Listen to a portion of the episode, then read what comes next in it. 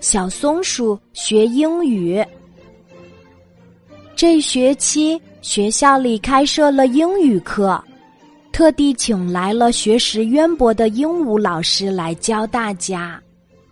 鹦鹉老师上课时要求非常严格，小松鼠特别害怕鹦鹉老师，每次上英语课都担心回答问题。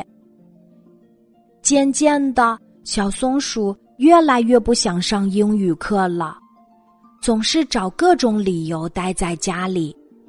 松鼠妈妈来到学校，把情况告诉了鹦鹉老师。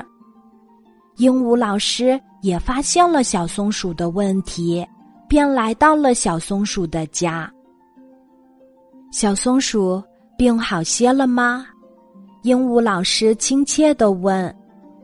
然后，鹦鹉老师拿出英语课本儿，对他说。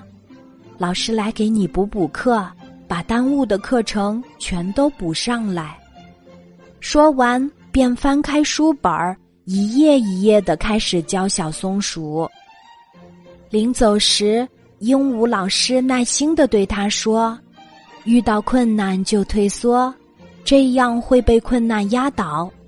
我们要勇敢的面对困难，想办法克服它，才能取得更大的进步。”听了鹦鹉老师的话，小松鼠承认了自己的错误。对不起，老师，我是装病才没有去上课的。以后我一定好好学习，克服学习英语的困难。鹦鹉老师和松鼠妈妈都满意的笑了。从这以后，小松鼠再也不怕上英语课了。虽然也常常遇到不懂的问题，不知道该怎么回答，但是小松鼠总是一下课就立即去找鹦鹉老师或同学解答，直到自己完全明白。现在大家都夸小松鼠的英语学得好呢。今天的故事就讲到这里。